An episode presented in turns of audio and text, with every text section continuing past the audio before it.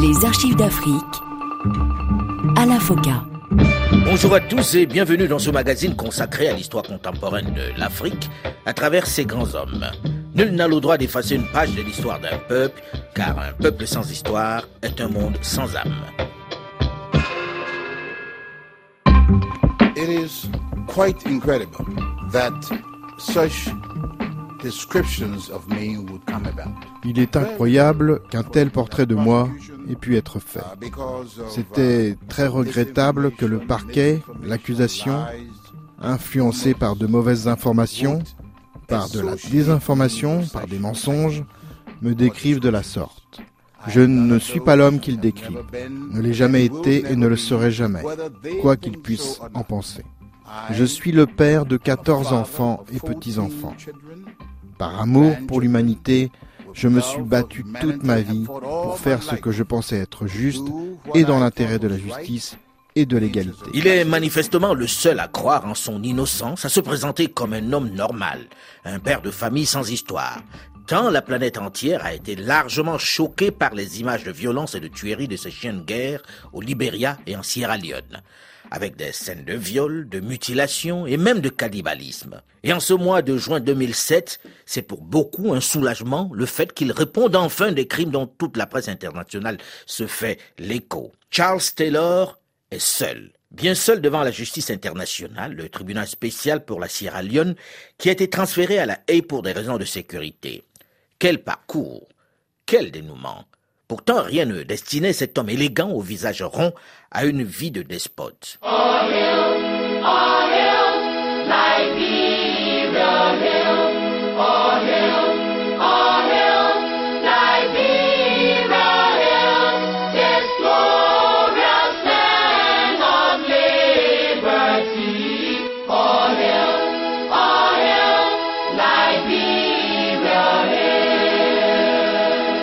24 décembre 1989. Le soir du réveillon de Noël, à la tête d'une soixantaine de miliciens fortement drogués, fournis par le guide libyen Muammar Kadhafi, Charles Taylor entre au Libéria à partir de la frontière ivoirienne. C'est le début d'un cycle de violence, d'une guerre meurtrière, barbare, qui va durer 14 ans. En quelques mois, le leader du NPLF, le Front National Patriotique du Libéria, qui a pour objectif de renverser le régime de Samuel II, va s'emparer de l'essentiel du territoire. My name is Dr. Charles Taylor. Mon nom est Dakpena Dr. Charles Gankey Taylor, le 21e président de la République du Libéria. Voilà pour l'état civil. Et pour être complet, Charles Taylor, qui naît en 1948 dans le quartier aisé d'Artiton, dans la banlieue de Monrovia, est le fruit d'une union mixte. Il est à la fois Congo et native, puisqu'il est le fils d'un noir américain installé dans le pays et d'une mère libérienne autochtone appartenant à l'ethnie des Dios. Pour bien comprendre son histoire, il est nécessaire d'apprendre celle du pays dans lequel il voit le jour. Tout commence par la démarche d'une société philanthropique américaine qui achète en 1822 un bout d'Afrique pour y réimplanter des esclaves affranchis, les Congos comme on les appelle. Belle intention, des hommes libérés sur une terre libre. C'est la naissance du Libéria. Seulement moins de deux décennies après, l'esclave affranchi devient à son tour le maître et reproduit le modèle qu'il a dénoncé et fui, puisqu'il installe le parti unique et la ségrégation envers les autochtones, les indigènes africains qui représentent 95% de la population. Ils sont privés de droit de vote d'ailleurs. Et pendant plus d'un siècle, le pays est dominé par une caste noire qui adopte le modèle américain, un drapeau avec une étoile, une constitution avec deux chambres. Le mimétisme va jusqu'au haut de forme dans les couloirs du Congrès. Monrovia, capitale de l'État le plus anciennement indépendant d'Afrique noire, c'est-à-dire le Libéria, était en fait à l'occasion de la prise de fonction du président William Tubman, qui inaugurait son sixième mandat depuis 1944. Une tradition fort solennelle préside depuis plus d'un siècle à la cérémonie d'investiture, à laquelle prirent part cette année les délégations de 73 pays amis, et parmi elles le chef d'État d'un pays voisin, M. Houphouët-Boigny, président de la Côte d'Ivoire, et venu d'outre-Atlantique, le vice-président des États-Unis, M. Hubert Humphrey. C'est dans cet environnement dominé par les Congos que Charles Taylor, fruit du métissage, fait ses premiers pas. Il va suivre ses études primaires et secondaires à Monrovia, la capitale, avant de quitter le pays en 1970 pour aller poursuivre son cursus académique aux États-Unis d'Amérique, où il obtient son master d'économie au Bentley College dans le Massachusetts. 1970 c'est aussi l'année où William Tolbert, le 20e président de cette République du Libéria, assouplit le régime. Trois ans plus tard, il autorise par exemple la création d'une alliance progressiste du Libéria, le premier parti d'opposition de l'histoire du pays.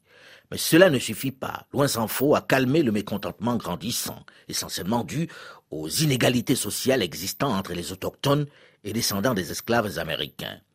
La grogne va éclater au mois d'avril 1979. Elle démarre par une immense manifestation qui parcourt les rues de Monrovia en protestation contre l'augmentation du prix du riz. Le président Tolbert lâche les forces de l'ordre. Bilan 70 morts. Cet incident va mettre le feu aux poudres puisque c'est le début des troubles incessants à travers le pays. Malgré les tentatives de Tolbert pour mettre fin à cette chienlit en arrêtant les leaders de l'opposition, le désordre grandit. Au matin du 12 avril 1980, un groupe de soldats se rend à la résidence du président pour réclamer le paiement de leurs soldes. À leur tête, le sergent-chef Samuel Doe. Il est une heure de la nuit. La capitale du Libéria est plongée dans l'ambiance habituelle des débuts de week-end. Au dernier étage de l'exécutif Mansion House, résidence officielle du chef de l'État, les soldats de la garde nationale jouent l'acte final d'un scénario méticuleusement mis au point. Au moment où, sous la conduite du sergent-chef Samuel II, ils investissent les appartements présidentiels, l'un des fils de William Tolbert, Adolphus Benedict, a juste le temps de s'enfermer dans une pièce pour tenter de téléphoner au président Félix Houphouët-Boigny de Côte d'Ivoire, dont il a épousé la filleule. Le chef de l'État ivoirien informé choisit, dit-il, d'attendre le lever du jour pour envoyer des troupes au secours de son vieil ami. Il n'en aura pas le temps parce que les assaillants n'ont pas l'intention de laisser le président en vie. Ils sont venus pour le massacrer. William Tolbert est immédiatement éventré dans sa chambre et défenestré. Libéria, un groupe de militaires de la garde nationale prend le pouvoir à la suite d'un coup d'État. Le nouvel homme fort du régime est le sergent-maître Samuel Doe. Il est âgé de 28 ans. William Colbert, qui était le chef de l'État libérien et président en exercice de l'Organisation de l'Unité africaine, a été tué. Il était au pouvoir depuis 1971. Neuf ans de pouvoir pour William Tolbert, 1979 son apogée, il présidait la conférence de l'Organisation de l'Unité africaine. Africain était aussi l'homme de l'ouverture vers l'Occident. En 1978, il accueillait Jimmy Carter, mais dans le même temps, il ménageait l'Union soviétique et la Chine. Son esprit de conciliation, sa politique d'entente cordiale avec les États voisins favorisèrent son élection à la présidence de l'OUA. Sa dernière initiative, le 5 avril dernier, il proposait un plan pour tenter de mettre un terme aux hostilités du Tchad une popularité au plan international, mais des difficultés à l'intérieur de son propre pays. Ces réformes sociales n'avaient pas eu le temps de porter leurs fruits. L'année dernière, des émeutes faisaient 76 morts. Dès lors, l'opposition renforçait son pouvoir. William Tolbert renforçait lui son autorité. Il l'a payé de sa vie. La violence du putsch ne s'arrête pas là. La junte, qui prend le pouvoir, fait arrêter tous les dignitaires, tous les ministres, et organise un simulacre de procès militaire où elle les humilie plus qu'elle ne les juge.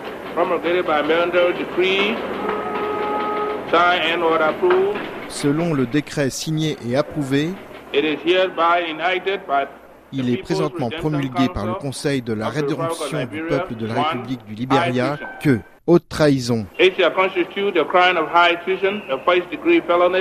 Est considéré comme crime de haute trahison et crime de premier degré tout acte de corruption menant à l'enrichissement personnel d'un officier de l'État, à l'encontre de l'enrichissement de ses concitoyens et de la nation, nécessitant la reconnaissance du partage des richesses comme fondamentale à la libération du peuple, décret signé par le sergent-maître Samuel Keidou, président du Conseil de la rédemption du peuple et président de la République du Libéria.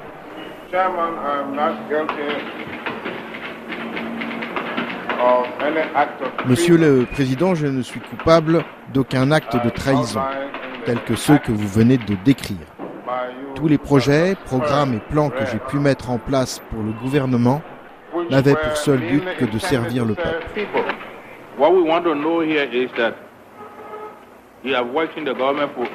Ce que nous voulons savoir, vous avez passé 18 années à la tête du pays et vous êtes avant tout un citoyen du Libéria. Nous voulons savoir si, selon vous, les politiques menées au cours de ces années par le gouvernement, avec la mentalité occidentale du parti au pouvoir, ont été monopolisées par une poignée de personnes, empêchant le peuple du Libéria à participer au processus démocratique. Voilà la question.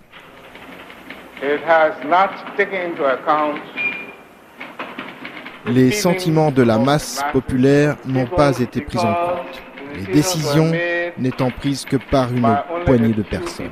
Après ce simulacre de procès, Samuel Doe fait fusiller sur la plage de Monrovia 13 des ministres de William Tolbert, des vieillards aux cheveux blancs que l'on déshabille avant d'attacher au poteau d'exécution d'eau à la mer. Dans un désordre et une orchestration des plus folles, des plus chaotiques, des soldats surexcités vident leurs chargeurs sur les victimes pendant plusieurs minutes en manifestant bruyamment leur satisfaction. Insupportable. C'est dans ces conditions de violence que le sergent Doe devient le 21e président de la République du Libéria. Un homme totalement inconnu des milieux diplomatiques et de la presse au point qu'une semaine après son coup d'État, aucun journal étranger n'est capable de publier la photo de ce sergent-chef Samuel Doe, qui vient de mettre fin à la suprématie des Américains noirs affranchis, les Congo.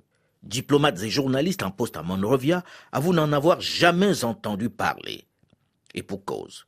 Les officiers de haut rang sont légion dans l'armée libérienne.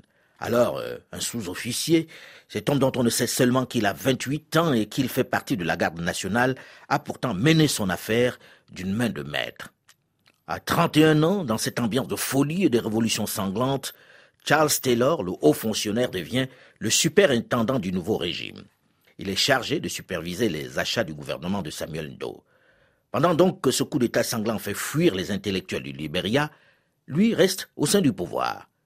Trois ans plus tard, celui que l'on appelle superglu, en raison de sa propension à retenir une partie de l'argent qui lui passe entre les doigts, est accusé de détournement.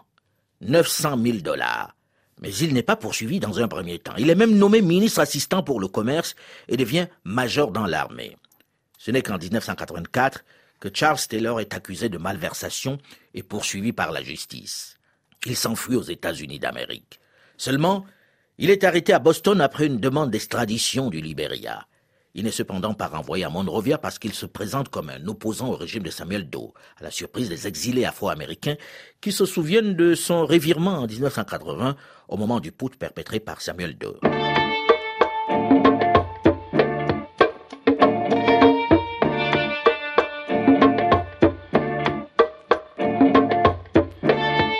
Cette fin de la décennie, une information racontée un peu comme une légende veut que Charles Taylor se soit évadé de la prison de Boston à l'aide d'un drap noué en échelle de corde. Mais en réalité, il s'est enfui, c'est vrai, mais avec l'aide de la CIA, avec qui il a noué des relations troubles. Il a pour mission d'informer l'agence sur les gouvernements dits subversifs. Je n'ai pas été arrêté aux États-Unis pour répondre d'un crime, mais dans le seul but d'être extradé. Pour une extradition, il faut que la situation réponde à deux critères. Premièrement, existe-t-il un traité entre les deux pays? Et si oui, peut-on être sûr que les droits de la personne extradée soient respectés une fois rentré dans son pays? Ce sont là les seuls critères.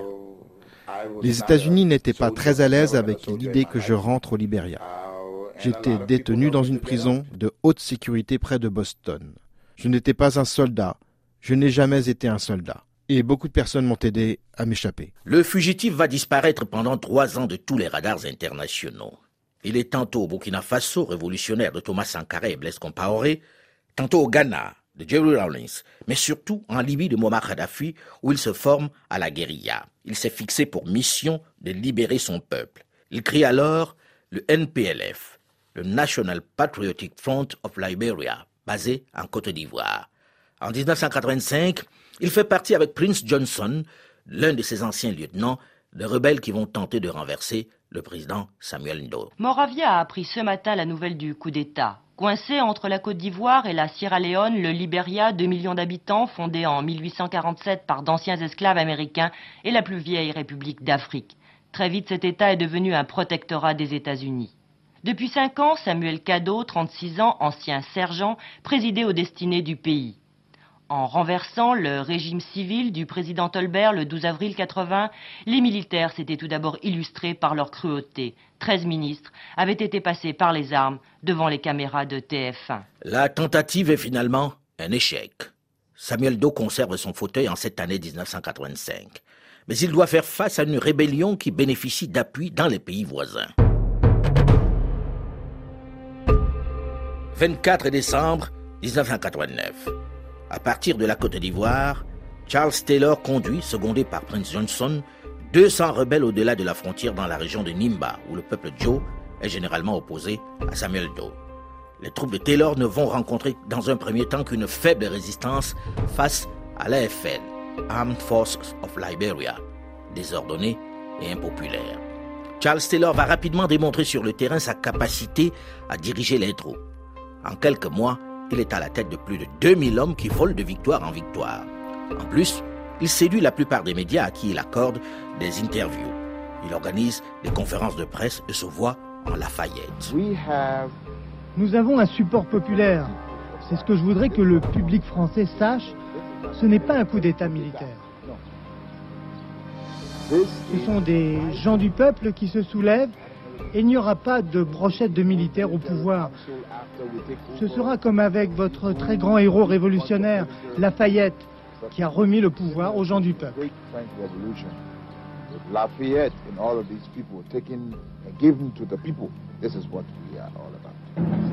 En attendant, les gens du peuple qui forment l'armée de Taylor se livrent à des pillages et des règlements de compte comme ici à Buchanan où les combats pour le contrôle de la ville ont duré plusieurs jours.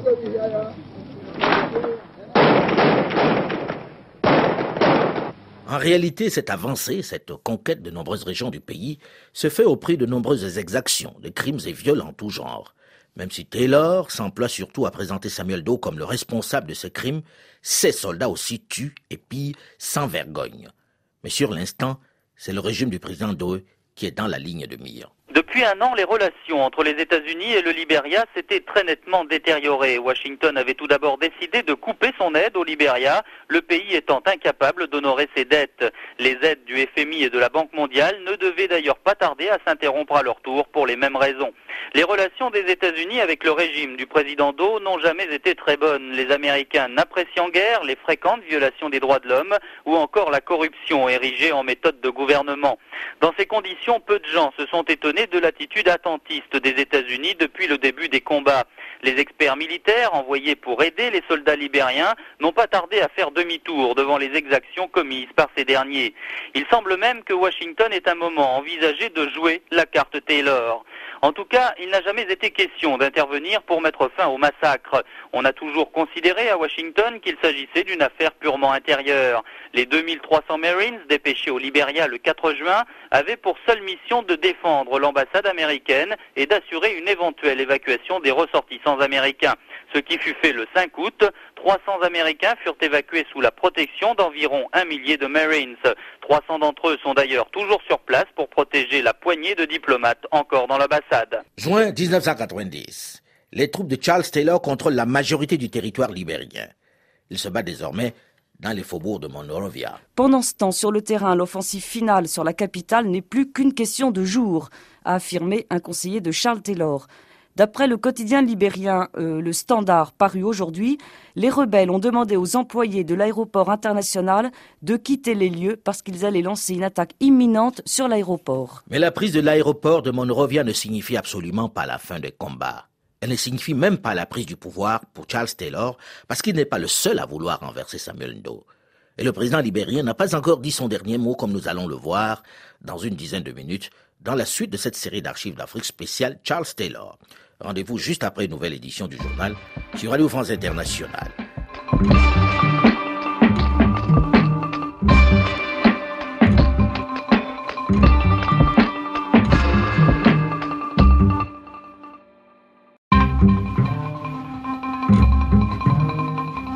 Les archives d'Afrique Alain Bonjour et bienvenue à tous ceux qui nous rejoignent seulement maintenant dans la seconde partie de ce magazine consacré à l'histoire contemporaine de l'Afrique à travers ses grands hommes. Nul n'a le droit d'effacer une page de l'histoire d'un peuple, car un peuple sans histoire est un monde sans âme. Nous avons un support populaire. C'est ce que je voudrais que le public français sache. Ce n'est pas un coup d'État militaire. Ce sont des gens du peuple qui se soulèvent et il n'y aura pas de brochette de militaires au pouvoir. Ce sera comme avec votre très grand héros révolutionnaire, Lafayette, qui a remis le pouvoir aux gens du peuple. Cet argument, avec des références historiques, semble séduire la communauté internationale qui ferme les yeux devant cette rébellion entrée au Libéria à la nouvelle 1989 par la frontière ivoirienne qui occupe désormais l'essentiel du territoire. Charles Taylor, qui l'a formé et qui l'a conduit, séduit les médias à qui il accorde régulièrement des entretiens. C'est le nouveau révolutionnaire qui ne se réclame d'aucune doctrine.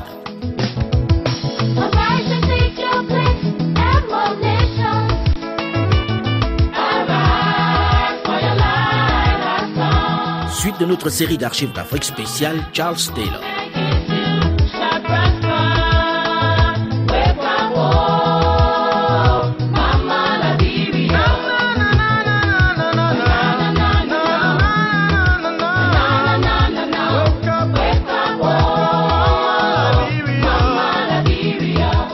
Ce mois de juin 1990, les troupes de Charles Taylor contrôlent la majorité du territoire libérien. Ils se battent désormais dans les faubourgs de Monrovia, la capitale. Au Libéria, le gouvernement a lancé une véritable chasse à l'homme contre les responsables de l'attaque du bureau de l'ONU qui a eu lieu avant-hier à Monrovia. Une attaque qui a fait au moins un mort, tué par balle, selon la radio gouvernementale. L'ONU a bien sûr protesté et a annoncé l'évacuation de tout son personnel présent au Libéria. Par ailleurs, le Parlement a rejeté la demande du président Samuel Doe qui voulait des élections générales anticipées avant celles prévues en octobre 91. Il juge qu'une telle mesure serait anticonstitutionnelle. Pendant ce temps, sur le terrain, l'offensive finale sur la capitale n'est plus qu'une question de jours, a affirmé un conseiller de Charles Taylor. D'après le quotidien libérien euh, Le Standard paru aujourd'hui, les rebelles ont demandé aux employés de l'aéroport international de quitter les lieux parce qu'ils allaient lancer une attaque imminente sur l'aéroport. Charles Taylor mène la danse. Il contrôle le territoire. Il est tellement sûr de sa suprématie que le 27 juillet 1990, il annonce qu'il dissout le gouvernement du président Samuel Doe et qu'il est remplacé par une Assemblée nationale patriotique de reconstruction dont il est le président. Il promet de mettre en œuvre un processus électoral qui sera suivi d'élections dans les six mois avec la participation de tous les partis. Seulement, le pays dont on parle est devenu un enfer où on tue sans discernement des deux côtés. Dans Monrovia assiégé, les habitants creusent des puits en pleine ville et arrachent de l'herbe pour se nourrir. Les troupes de Taylor ne sont plus qu'à 1500 mètres du palais de Ndo. Tout le monde massacre même les troupes présidentielles qui assassinent 600 civils réfugiés dans une église luthérienne.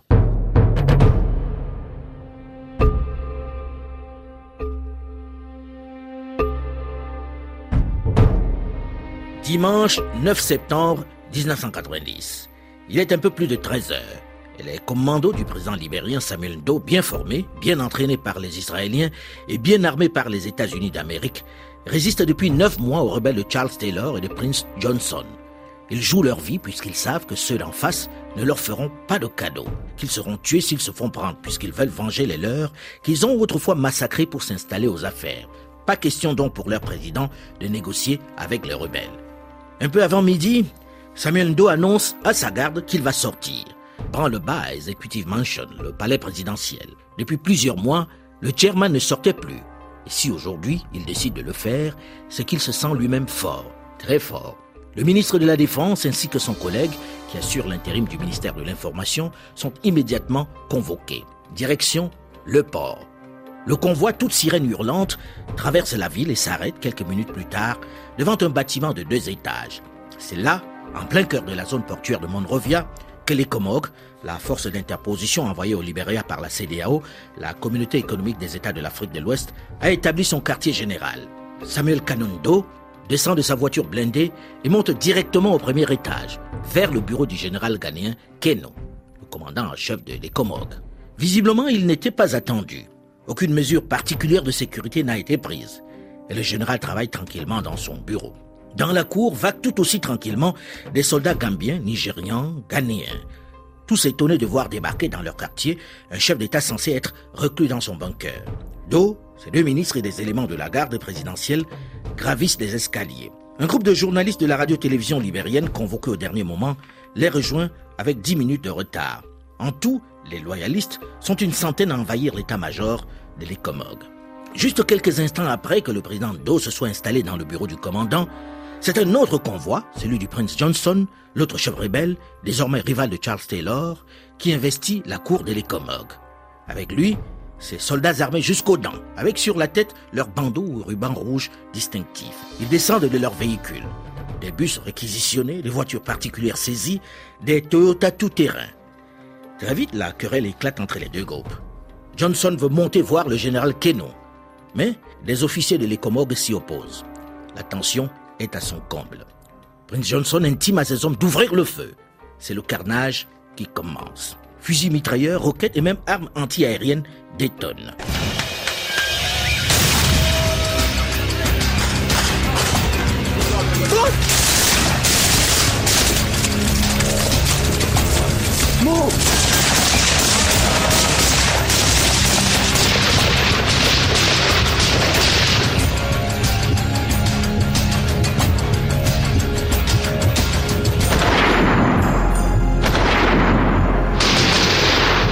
Il est 13h45.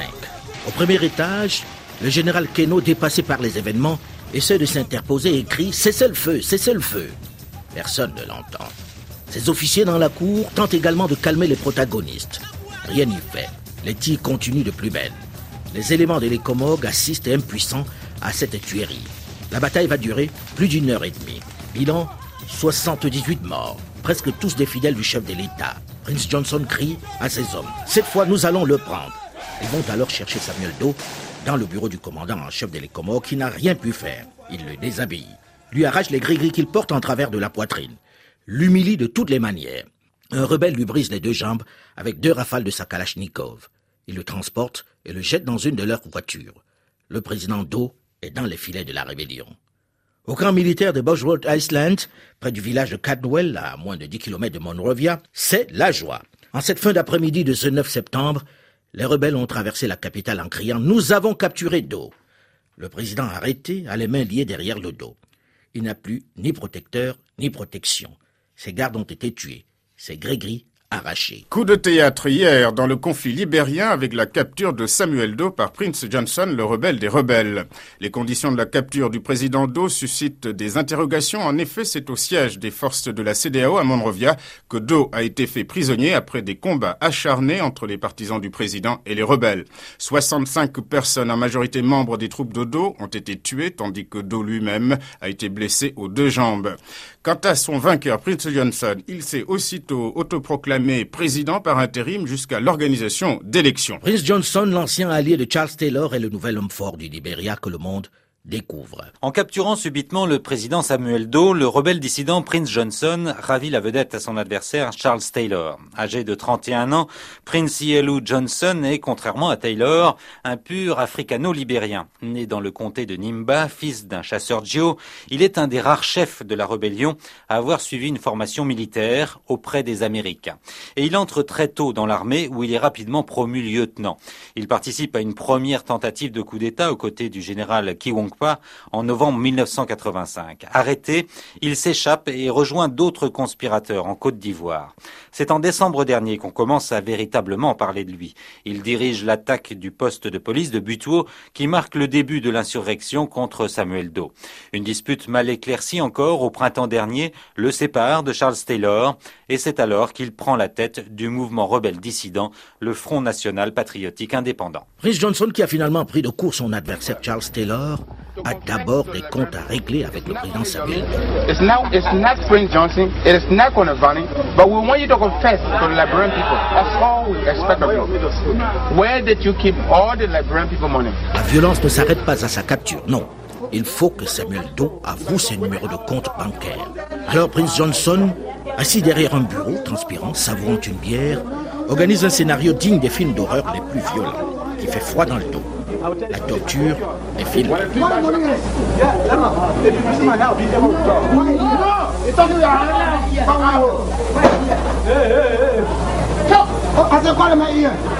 Pendant qu'on le torture, qu'il est attaché, nu, l'oreille coupée, le corps meurtri, avec plusieurs balles dans les jambes, ces geôliers aspergent son corps d'eau.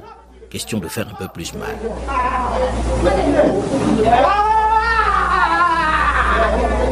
Un rebelle à la machette va lui couper les deux oreilles. Un autre lui balafrer le visage. Samuel Doe hurle de douleur, supplie ses bourreaux, promet de tout révéler. Ses doigts sont brisés, ses parties génitales broyées. Il avoue tout. Sa fortune, l'adresse de ses banques, la cachette de certains de ses proches. Ses larmes se mélangent à son sang qui dégouline de sa bouche. Il crie. Il essaie de calmer ses douleurs. Par réflexe, sa tête se renverse sur son torse. Il pousse un gros soupir. Un rebelle, croyant qu'il essaie ainsi de faire appel à un dernier gris-gris pour devenir invisible, lui tire une dernière rafale en pleine tête. Samuel Canyon d'eau meurt comme il a vécu. Le lendemain, lundi 10 septembre, son corps mutilé est promené dans une brouette à travers Monrovia. Do est mort. Ça ne suffit pas, il faut le démontrer, donc montrer son corps. Cet homme avait sauvagement tué et fait tuer ceux qu'il avait renversés en 1980. Cet homme avait fait mutiler ses adversaires et exposer leurs cadavres. Ces tueurs font de même. Quelle barbarie. C'est lundi 10 septembre, dans l'après-midi, le corps sanguinolent est exposé dans la cour d'un petit hôpital Iceland Clinic. Sans oreilles, sans sexe, sans doigts, les jambes brisées. Il y restera Retournement de situation au Libéria. Le président Samuel Doe a bel et bien été tué par les rebelles de Prince Johnson au cours d'un accrochage dimanche dans la capitale Monrovia. Les États-Unis et la force d'interposition ouest-africaine confirment Samuel Doe est mort. Il a été victime d'une embuscade montée par les partisans de Prince Johnson alors qu'il se rendait au quartier général de la force d'interposition. Une force d'interposition qui d'ailleurs est restée mystérieusement inactive. Muriel Pomponne. Quel rôle a joué la CDAO dans cette fin de règne? À l'heure actuelle, il est difficile de le savoir. On notera tout de même que son président en exercice, Daouda Jawara, a immédiatement déclaré que la déposition du président Do pourrait aider le processus de paix au Libéria. Il est vrai que le départ de Samuel Do était à la base des propositions de la conférence nationale de Banjul. La CDAO avait alors donné mission à la force d'interposition d'entreprendre les actions nécessaires pour faire partir le chef d'État libérien. Par ailleurs, les relations entre la CDAO et Prince Johnson ne sont pas des plus mauvaises. Le rebelle dissident avait appelé de ses voeux l'intervention des casques blancs au Libéria, qu'il avait d'ailleurs accueilli à leur arrivée dans le port de Monrovia, et il n'avait pas rejeté les propositions de la conférence de Banjul. Ce n'est pas le cas de Charles Taylor, qui considère comme une ingérence étrangère la présence de la force d'interposition. Cependant, ce dernier avait fait une ouverture en acceptant récemment, à la demande notamment de ses amis burkinabés, l'idée d'un sommet extraordinaire de la En revanche, il serait étonnant qu'il accepte l'autoproclamation de Prince Johnson en tant que président par intérim. Et l'on se demande donc quelle sera l'attitude de la force d'interposition si Charles Taylor s'en prend à Prince Johnson. Plusieurs semaines après, la vidéo de la torture de Samuel Doe va circuler dans le pays et à l'étranger. Insupportable.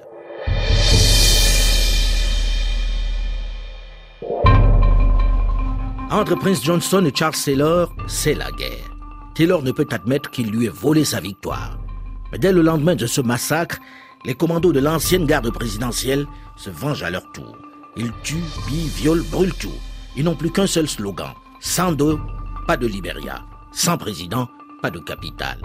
Il y a eu des atrocités selon des témoins oculaires qu'on a pu rencontrer ici dans la capitale avant leur départ pour la Guinée. Il y a eu des témoins oculaires de massacres perpétrés aussi par les rebelles, parce qu'il faut dire qu'il y a des massacres attestés euh, qui ont été commises par l'armée gouvernementale. Mais le fait nouveau, c'est qu'on apprend avec certitude que les rebelles de leur côté euh, se sont euh, adonnés à des exactions tribales de la même façon. Ils sont pris au crâne, donc à l'ethnie du président Samuel Doe, qui est minoritaire, qui ne constitue que 4% de la population totale, mais aussi aux Mandingues, c'est les originaires de la Guinée. C'est une ethnie commerçante qui tient l'économie du pays et ils sont donc pris à ces hommes d'affaires qui sont un peu considérés comme des alliés du régime. Il y a eu des dizaines de morts, non seulement à Buchanan, le fait qu'on vient de révéler aujourd'hui, mais aussi à Kataka, à une cinquantaine de kilomètres au nord de Monrovia. Au Libéria, en cette seconde moitié de l'année 1990, c'est le chaos complet, avec des tueries, des vols qui entraînent le déplacement des milliers de civils. La communauté économique des États de l'Afrique de l'Ouest, CDAO, va envoyer sur place au Libéria une force de cinq nations forte de dix mille hommes, avec un important contingent nigérian qui constitue son ossature. Pour les populations, même si les forces de Taylor dominent l'ensemble du territoire, c'est la délivrance, l'espoir de la fin du conflit. Distribuant des tracts, serrant des mains, ces soldats sont accueillis en libérateurs par la population. Explosion de joie, tout le monde veut croire à la fin d'un cauchemar, celui d'une guerre civile qui dure depuis un an et demi. Durant les combats, la moitié des Libériens a dû fuir. Ce jour-là, ils ont enfin l'espoir de rentrer chez eux. Ces casques blancs font partie de la force de maintien de la paix envoyée par les États d'Afrique de l'Ouest à la fin de l'été. Pour la première fois, ils pénètrent en territoire rebelle. On est heureux de les voir. Avec eux, il ne pourra plus rien nous arriver. Mon frère, ma soeur, je ne sais pas où ils sont. Je veux retrouver mes enfants. Ils sont loin de moi. Je ne sais pas où est ma fille. Je veux aller à Morovia. Ma mère, tout le monde est là-bas.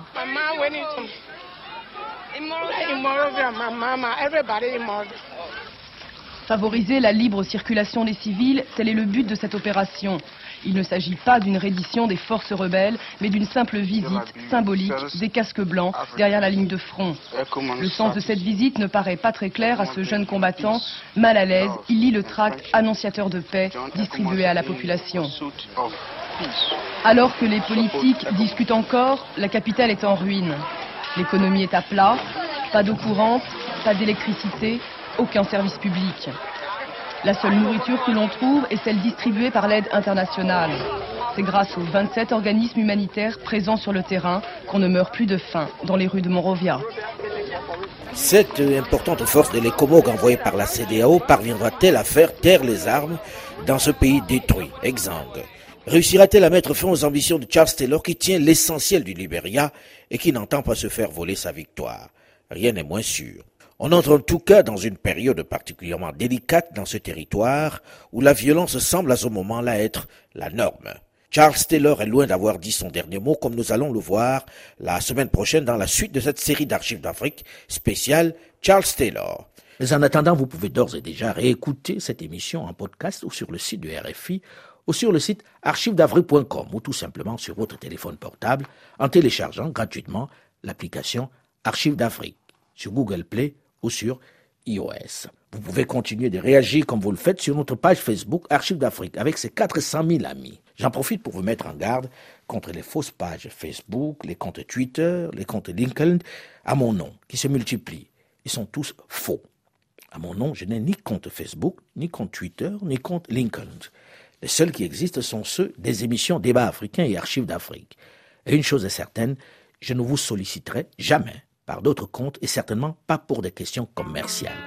Méfiez-vous donc des faits qui se multiplient. Le seul endroit autre que RFI et France 24 où je m'exprime est ma chaîne YouTube Alain Foka officiel. Tout autre compte est un faux.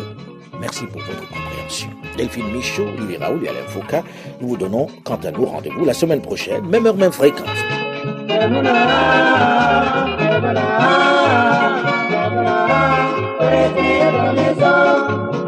Allah